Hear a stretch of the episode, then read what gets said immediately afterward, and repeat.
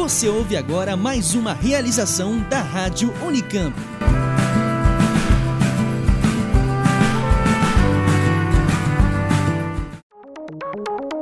Você está ouvindo Oxigênio.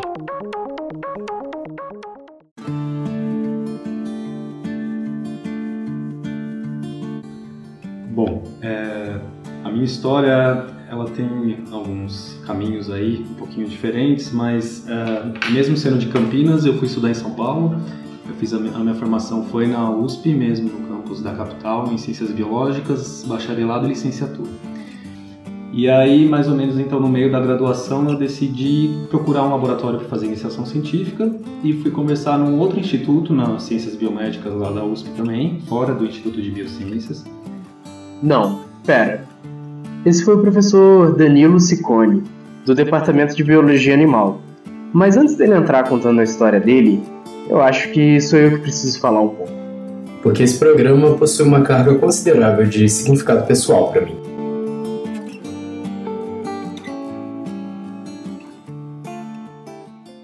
A leishmaniose em si, então, para contextualizar um pouquinho, ele é uma doença causada por esse protozoário, que é a leishmania, o gênero leishmania, que tem várias espécies patogênicas para o homem, para cães, por exemplo, também. Hoje a gente sabe que felídeos também podem ter leishmaniose, ah, é? já foi isolado de canguru e por aí vai. E a leishmaniose mata, né, principalmente tá na forma visceral. Forma cutânea é mais raro, mas é, geralmente a pessoa fica com cicatrizes, né? A doença não se cura espontaneamente em todos os casos. Né? E quem precisa de um medicamento tem que usar um medicamento muito tóxico na maioria das vezes. Na semana seguinte, a da minha entrevista com o Danilo, meus pais perderam o cachorro que tinham adotado no início do ano, lá no interior do estado do Rio. O nome dele era Apolo, e o que o levou à morte foi uma das formas mais agressivas da leishmaniose, a forma visceral. Eu sou Bruno Moraes e no Axilab de hoje nós vamos falar sobre epidemias, sobre a ecologia de seres invisíveis e sobre a leishmania, um verdadeiro agente secreto do mundo molecular.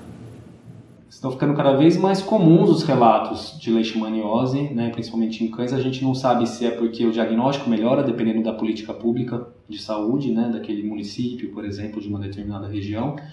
Se as pessoas estão olhando mais para isso ou se realmente é porque está aumentando. A parasitologia nada mais é, em primeiro lugar, uma relação ecológica e que, se a gente pensar num hospedeiro, ele é um hábitat. Então, quais são as limitações, quais são os fatores que influenciam na dinâmica da infecção? Isso tudo é ecologia simplesmente em uma outra escala. Né? Então, quando fala em leishmaniose, tem tantos aspectos tão distantes e, e diferentes para a gente estudar, por exemplo, a biologia do vetor. Então, o mosquito palha, que é um flebotomínio, popularmente chamado de mosquito palha, ele tem uma ecologia completamente dele. Ele vive em serrapilheira, ele gosta de matéria orgânica, ele gosta de área sombreada, não precisa de água. Então, as estratégias de controle, por exemplo, que a gente aplica para dípteros que nem Culex e já não funcionam para flebotomínios. Então, é diferente pensar nisso. Qual é a fonte de alimento? Eles gostam muito, por exemplo, de galinhas, se alimentam de roedores, também o sangue, né? Que as fêmeas precisam do sangue. Só que eles acabam transmitindo para mamíferos a leishmania. Então, como que acontece essa transmissão desde o vetor? Né? Então, é apenas uma janela quando a gente olha para a infecção em um macrófago. Tem toda uma história por trás. Como que as mudanças de temperatura alteram isso? A quantidade de lixo e de matéria orgânica num determinado ambiente, né? essa pressão antrópica nesses ambientes, o que, que, ela, o que, que ela favorece ou desfavorece a, a população dos insetos, por exemplo? Pois é. Uma semana depois de entrevistar o cara, para falar de leishmaniose, o meu cachorro morreu de leishmaniose. E a ironia não para por aí. Esse não foi o primeiro cachorro da família que morreu por conta da leishmania. A mesma coisa aconteceu com o Boris, que foi o meu primeiro cachorro. O dito popular afirma que um raio não cai duas vezes no mesmo lugar, mas não dá para dizer a mesma coisa das leishmanias por uma simples razão. Ao contrário dos raios, leishmanias são seres vivos, e a vida sempre arranja um jeito de explorar as possibilidades para existir em um determinado lugar. No caso de parasitas como a leishmania, essas tais possibilidades são outros seres vivos. E esse ser vivo, que serve de fonte de sustento para um parasita ou população de parasitas, é o que a gente chama de hospedeiro. No ser humano, no cão, no hospedeiro mamífero de uma maneira geral, a leishmania precisa ficar dentro de um macrófago para se dividir apropriadamente. Se ela vai causar uma doença ou não, isso é uma consequência da relação parasitária. As leishmanias que acontecem aqui no Brasil, a gente tem reservatórios silvestres. Por exemplo, num reservatório típico silvestre, não é para ela causar doença. Então, é um mundo muito mais amplo do que associar a leishmania à leishmaniose. O outro lado, a gente já quer entender um pouquinho a relação, como eu mencionei antes. Então, como uma leishmania consegue sobreviver dentro de um macrófago? A leishmania ela gosta de ficar dentro de um macrófago, então ela é expert em evadir a resposta microbicida do macrófago. Ele é especialista em fazer isso, então acho que ninguém escolheria morar, ter uma casa ou um macrófago. É uhum. o pior dos lugares para você escolher para morar. E a leishmania escolheu justamente morar ali. Sim. E ela vive dentro de um fagolisossomo ácido, que é para ela ser degradada, e ela não é degradada. Ela, ela tem que ter esse ambiente para ela conseguir sobreviver, pelo contrário. O primeiro cachorro um biólogo nunca esquece, especialmente porque o Boris era um bicho com um mau humor muito particular. E a perda dele veio exatamente na época da vida em que eu estava fazendo a minha faculdade de microbiologia, que era praticamente toda voltada para o estudo de relações de parasitismo e para as doenças que vêm como consequência do parasitismo. Apesar de eu ter estudado mais bactérias, a leishmania, com toda a diversidade de maneiras que ela arranja para sobreviver dentro e fora de seus hospedeiros, não ficou de lado durante os estudos. Do ponto de vista de estudos de mecanismo de evasão do sistema imune, por exemplo, então, na verdade, como ela escapa do mecanismo de resposta imune de um hospedeiro, a leishmania ela é realmente uma expert em fazer isso. Então, já no primeiro contato, por exemplo, ela pega moléculas que estão no nosso soro, no sangue, as moléculas do complemento, e ela coloca alguns desses componentes do complemento, ela acaba aderindo na sua membrana, como se ficasse uma uma roupinha, né, um casaquinho em volta dela com moléculas do próprio hospedeiro que ajudam a sinalizar que aquilo deve ser fagocitado. Então ela está ali avisando que ela quer acabar em um macrófago, que não é o destino que um patógeno precisa, porque ele vai ser destruído. A leishmania consegue subverter essa resposta e justamente falar, olha, eu quero entrar nesse macrófago, é lá que eu quero sobreviver. E o macrófago, obviamente, vai fazer essa fagocitose, acreditando justamente que ele vai eliminar as leishmanias. Algumas realmente são eliminadas, a depender ainda do estágio em que ela tiver. Outro mecanismo muito interessante, além dela ganhar o macrófago por essa via, é ela entrar primeiramente no neutrófilo, que é uma das primeiras células de defesa do nosso sistema imune, e lá ela não é lisada, não é destruída, mas sim o neutrófilo ele acaba sinalizando, ou seja, ele acaba mostrando que ele está morrendo e o macrófago vai lá para fagocitar o neutrófilo. Só que o neutrófilo está parasitado. Isso significa que ele está entregando a leishmania para o macrófago. É, é a hipótese do cavalo de Troia, essa, que é justamente um presente de grego indo ali para dentro, né? E vai chegar um parasito no macrófago por um caminho aparentemente natural. E é mais um jeito que a leishmania consegue ganhar ou acessar uma célula hospedeira. Então, além disso, lá dentro do vacúolo, quando ela já está no macrófago, como eu disse anteriormente, ela precisa é, se manter num ambiente ácido. E esse ambiente ácido foi feito para destruir coisas. Então o que ela faz? Ela tem proteínas dela, glicoproteínas, por exemplo, uma que chama GP63, que ajuda a degradar essas enzimas que são, na verdade, responsáveis por destruir o que tiver lá dentro. É, então, mais um, uma das estratégias dentro de um arsenal repleto aí de, de possibilidades da leishmania para evadir o sistema imune. Então a leishmania ela entra silenciosamente no macrófago. Esse, esse, é o grande diferencial dela. A leishmania ela se utiliza muito dessa fagocitose silenciosa que a gente diz. Para ficar ali quietinho, aí ela só quer se reproduzir, reproduzir, reproduzir, vai infectando outros macrófagos, explode o macrófago e hoje a gente sabe que um macrófago pode vir e fagocitar um outro macrófago com leishmania também. Imagina que tem toda uma sinalização celular acontecendo aí para essas células conseguirem conversar, se comunicar de alguma maneira. Mas a leishmania não quer mostrar que ela está lá. Por isso que ela é silenciosa. Como não tem destruição do patógeno, não tem apresentação de antígenos ou pedacinhos do parasito para avisar o corpo que tem um intruso lá. Uhum. Ela fica quietinha ali. Ela é muito pouco degradada, do ponto de vista se a gente olhar para uma população de parasitos. Desde então, eu fiquei impressionado com o que essas criaturinhas conseguiam fazer. Lembrando que protozoários, que são o reino dos organismos como as leishmanias, com toda essa capacidade de mudar de forma, só tem uma célula. O nome protozoário, inclusive, vem das palavras zoa, que significa animal, e proto, que significa primitivo, primordial. Protozoários foram chamados assim por parecerem animais em certos aspectos e conseguirem ter um estilo de vida complexo incluindo mudanças de forma, mesmo contando com uma única célula. A leishmania é até que modesta, só tem duas formas de vida, mas os plasmódios causadores da malária, por exemplo, têm ciclos de vida com mais de cinco formas diferentes. Isso é mais do que as borboletas, mais do que o Pikachu ou do que as várias formas do Freeza do Dragon Ball Z. Essa versatilidade dos protozoários, incluindo as leishmanias, me fascinou um bocado durante a graduação. Daí essa doença levou os meus cachorros. E esse fascínio aumentou, ganhou um pouco de temor até. Isso porque o fato dos meus pais terem perdido dois cachorros na casa onde eles moram hoje em dia não é uma coincidência. A leishmania está se tornando cada vez mais comum, especialmente em localidades rurais nos últimos anos. Mas mesmo que meus pais se mudem da cidadezinha rural onde eles estão, a leishmaniose também está chegando no meio urbano. Isso me preocupa porque não são apenas os cachorros que podem adoecer. No caso das leishmanioses, então, acho que é sempre relevante pontuar para a população, para quem conhece e quem não conhece o modelo de infecção, é que nós temos um hospedeiro muito próximo da gente, que são os nossos cãezinhos, né, os cachorros que convivem com a gente, eles são ótimos hospedeiros para a leishmania.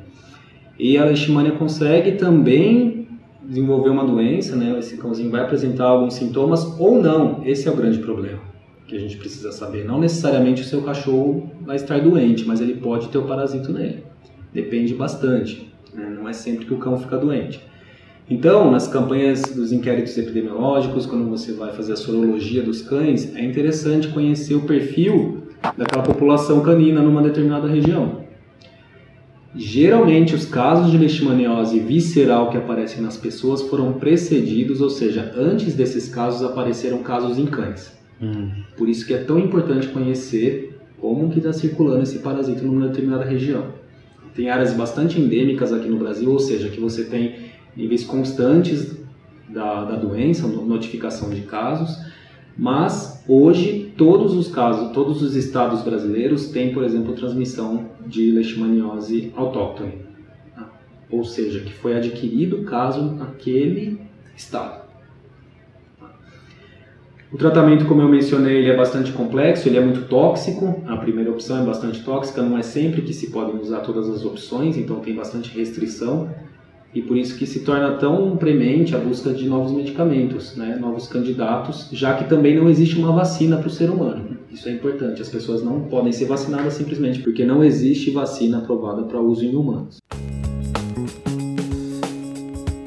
Quando Danilo começou os estudos, da mesma forma que eu não imaginaria que eu ia mudar radicalmente de direção para mexer com divulgação científica, ele não fazia a menor ideia de que ia acabar estudando parasitos. A ideia com a qual ele entrou para a biologia, inclusive, era de virar professor de cursinho. Para tornar essa mudança ainda mais improvável, o curso de graduação que ele fez, na biologia da USP, nem tinha tanta parasitologia assim. Foi no curso de férias que o Danilo entrou em contato mais a fundo com a biologia parasitária e com as dinâmicas moleculares do processo das doenças.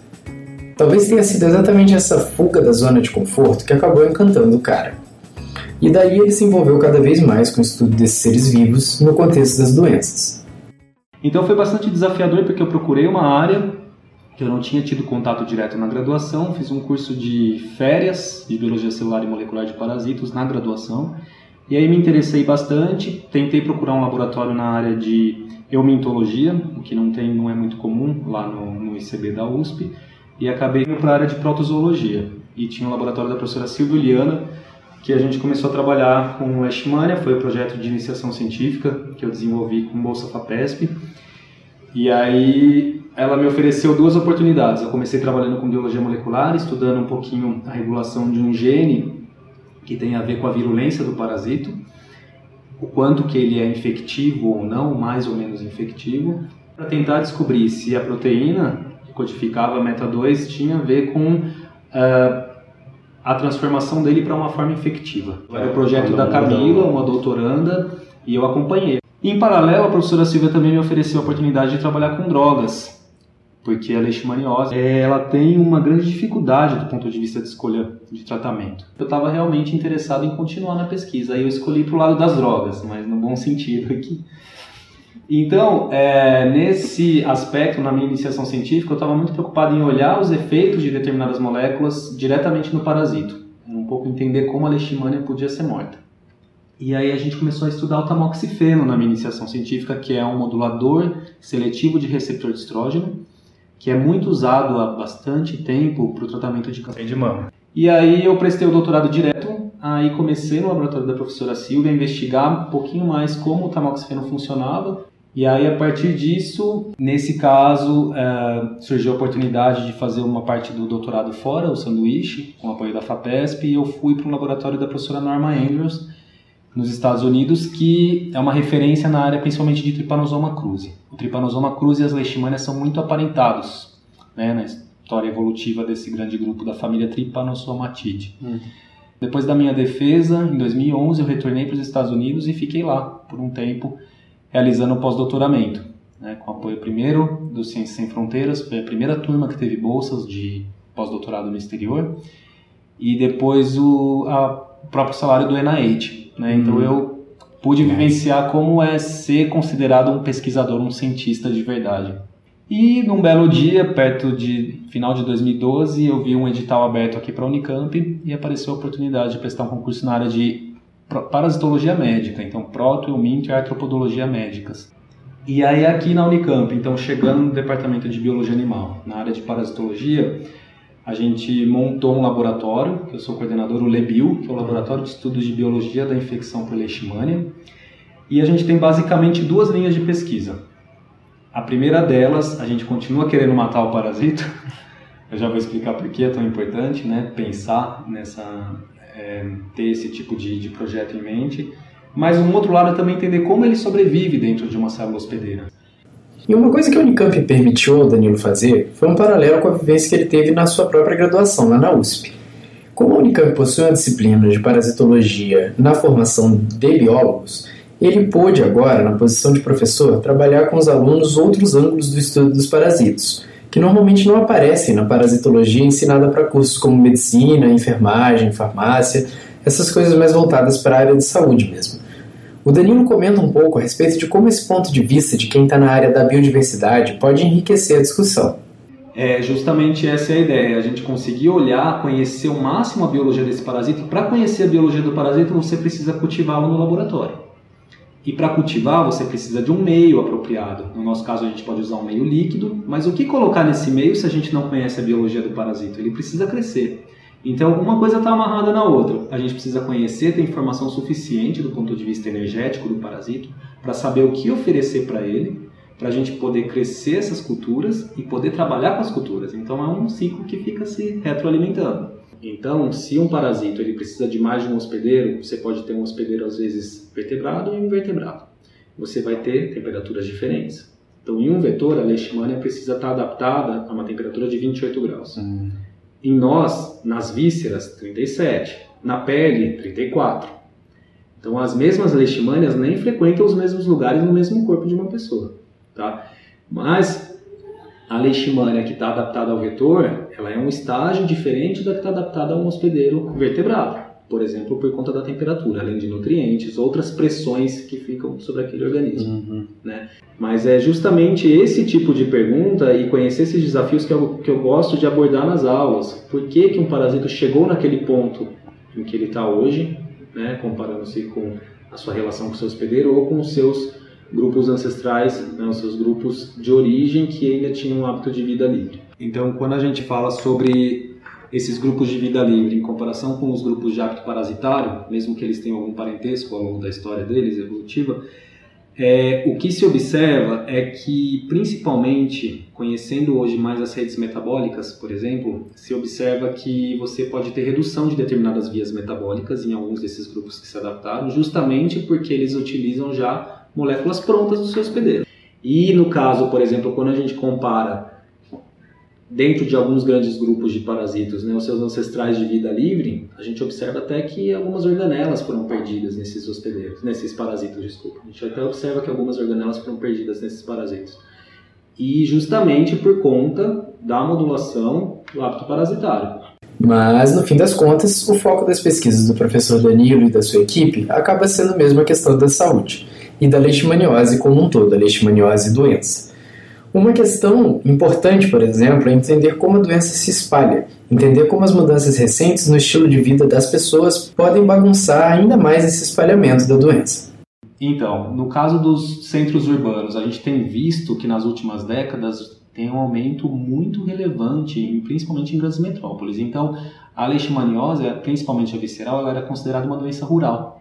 Hoje não, né? Já faz alguns anos que ela já é diagnosticada tanto é, na forma cutânea como visceral em áreas que no Brasil ainda não se notificavam, né? E elas estão espalhadas e cada vez mais chegando em áreas urbanas. Então, também, será que a domesticação, o aumento do número desses animais que, que viraram pets hoje em dia, e a própria questão da pessoa sair da área urbana e tentar procurar áreas de mata que ficou mais chique, é mais interessante morar no meio do mato, as leishmanias estão lá circulando e sempre tiveram, muito antes do homem chegar. Né? Então, isso dá para a gente pensar do ponto de vista evolutivo, do ponto de vista biológico, como é que essas interações acontecem, né? E aí entra num outro conceito muito legal também, que é da tríade epidemiológica. Então, você tem um agente patogênico, um hospedeiro e um ambiente. Como é que eles se relacionam? São setas entre eles que vão e voltam. E pode incluir um vetor aí no meio, no caso de algumas dinâmicas, que é o caso da leishmaniose. Então, é uma relação extremamente complexa. São vários pontos que devem ser abordados. E além dos aspectos epidemiológicos, outro foco da pesquisa do Labil, talvez o foco principal, é a descoberta de novos alvos para o combate à leishmania. Uma questão geral quando a gente fala de tratar doenças infecciosas é que quanto mais parecidas forem as células que a gente quer atacar das células do hospedeiro, maior a chance do medicamento fazer mal tanto ao hospedeiro quanto ao agente da doença. Por exemplo, quando você toma um antibiótico para uma bactéria, que tem todos os mecanismos moleculares bastante diferentes, apesar de terem algumas semelhanças ainda com as nossas células, esse antibiótico já faz um pouco de mal para a gente. Mas quando você toma, por exemplo, um remédio para malária ou contra a própria leishmania, pela proximidade maior das células, a chance é muito maior de que essa droga, essa substância, também faça mal às células do paciente. Então, entender como funcionam as células das leishmanias nos diferentes contextos é importante para tentar localizar outros alvos moleculares para a ação de novos remédios. De preferência, alvos que sejam exclusivos dos parasitos, ou pelo menos o mais distintos possíveis das moléculas e organelas das nossas próprias células. O, o pH precisa começar a acidificar para ela se converter a mastigota, para se replicar como uma mastigota. Essa é a forma clinicamente relevante para o homem. Então é essa que a gente precisa matar. Mas a gente precisa entender como a mastigota sobrevive para conhecer os próprios alvos para as moléculas atuarem contra os alvos. Nesse caso, para nós, do ponto de vista de metabolismo lipídico, como que a leishmania depende e o que ela precisa recrutar do ponto de vista lipídico, mais especificamente de ácidos graxos, como moléculas que vão construir lipídios mais complexos para ela. Uhum. Porque ela é um parasito. Então o hábitat dela é um hospedeiro. Se a gente for numa escala um pouquinho menor, é um vácuo dentro de um macrófago do hospedeiro. Né? As variáveis são inúmeras aí dentro para a gente pensar na, na questão do que ela precisa fazer para sobreviver. Dentro desse vacúolo, então, como é que ela capta nutrientes? Ela precisa produzir tudo? Ela é um parasito. Ela não precisa gastar energia produzindo muitos nutrientes. Né? Isso é uma das especialidades, uma das expertises dos parasitas. Você conseguir de, é, captar, utilizar alguma macromolécula, algum nutriente do seu hospedeiro então, conhecendo esses alvos, a gente consegue pensar em moléculas que atuem neles. Por exemplo, algumas drogas contra transportadores de lipídios. De fato, o mundo dos pré-animais nos dá um material bastante para se encantar e perturbar ao mesmo tempo, na mesma medida. E essas são duas das forças por trás da carreira do professor Danilo Ciccone.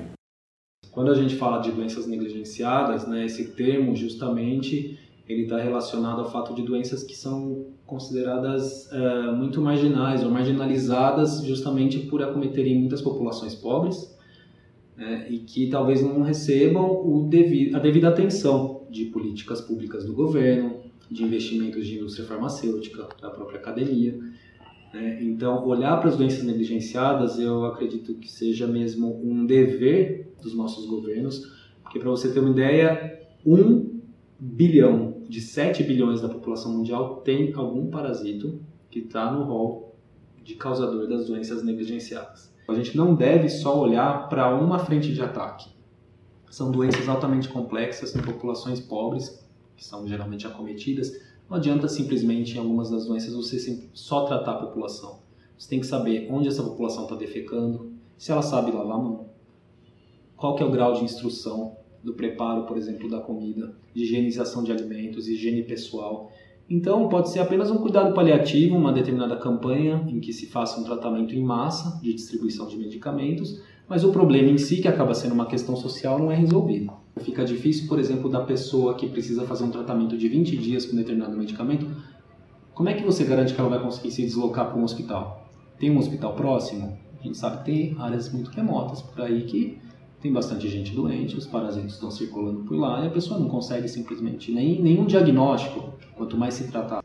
Como você disse, essa tendência de voltar ao ambiente rural, de fazer sua própria horta, tem gente que está usando adubo natural com fezes humanas. Isso pode ser uma volta, justamente, a um novo ciclo, um novo panorama de transmissão aí. Que a gente até então estava se desfazendo dessa questão de ruralização, indo para a urbanização, agora final dos anos 90, começo de 2000, já começa essa tendência a se reolhar, está ficando cada vez mais interessante a gente voltar para os padrões antigos, né? de, de voltar para o campo ou poder ficar perto de uma área de mata, só que a gente está indo para lá, está levando os nossos cães, então no caso da leishmaniose é, é mais tocante ainda uhum. nesse assunto, justamente porque você está introduzindo mais hospedeiros no ambiente silvestre, onde ela já está. Então, conhecer esses ecossistemas e a distribuição é, dessas populações de diferentes hospedeiros, né, os vetores que estão circulando nessas áreas, isso é fundamental para a gente compreender a, a dinâmica dessas infecções.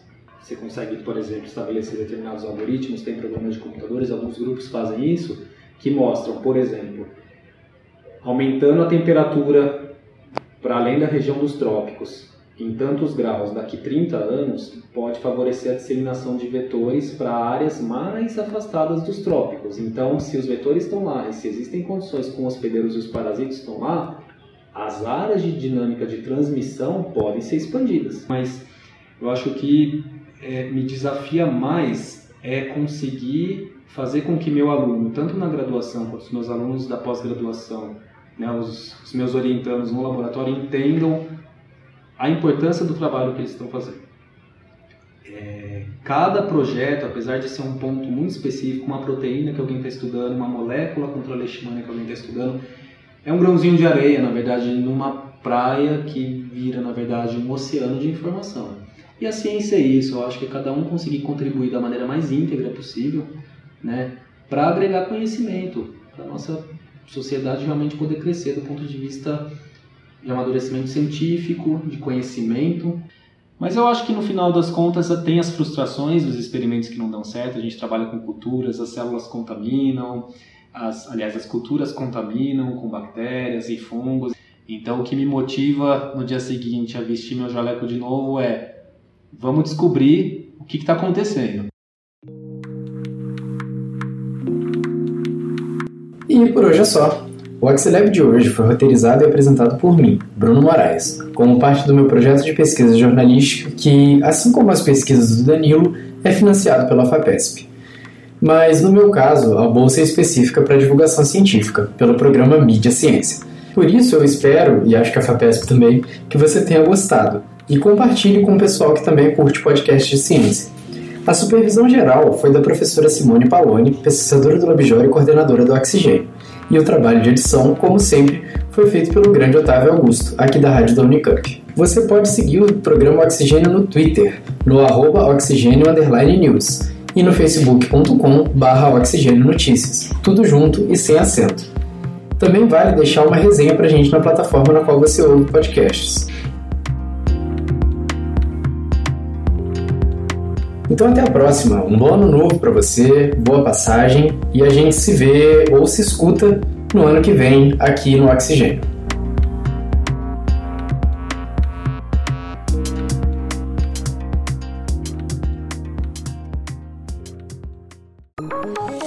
Oxigênio.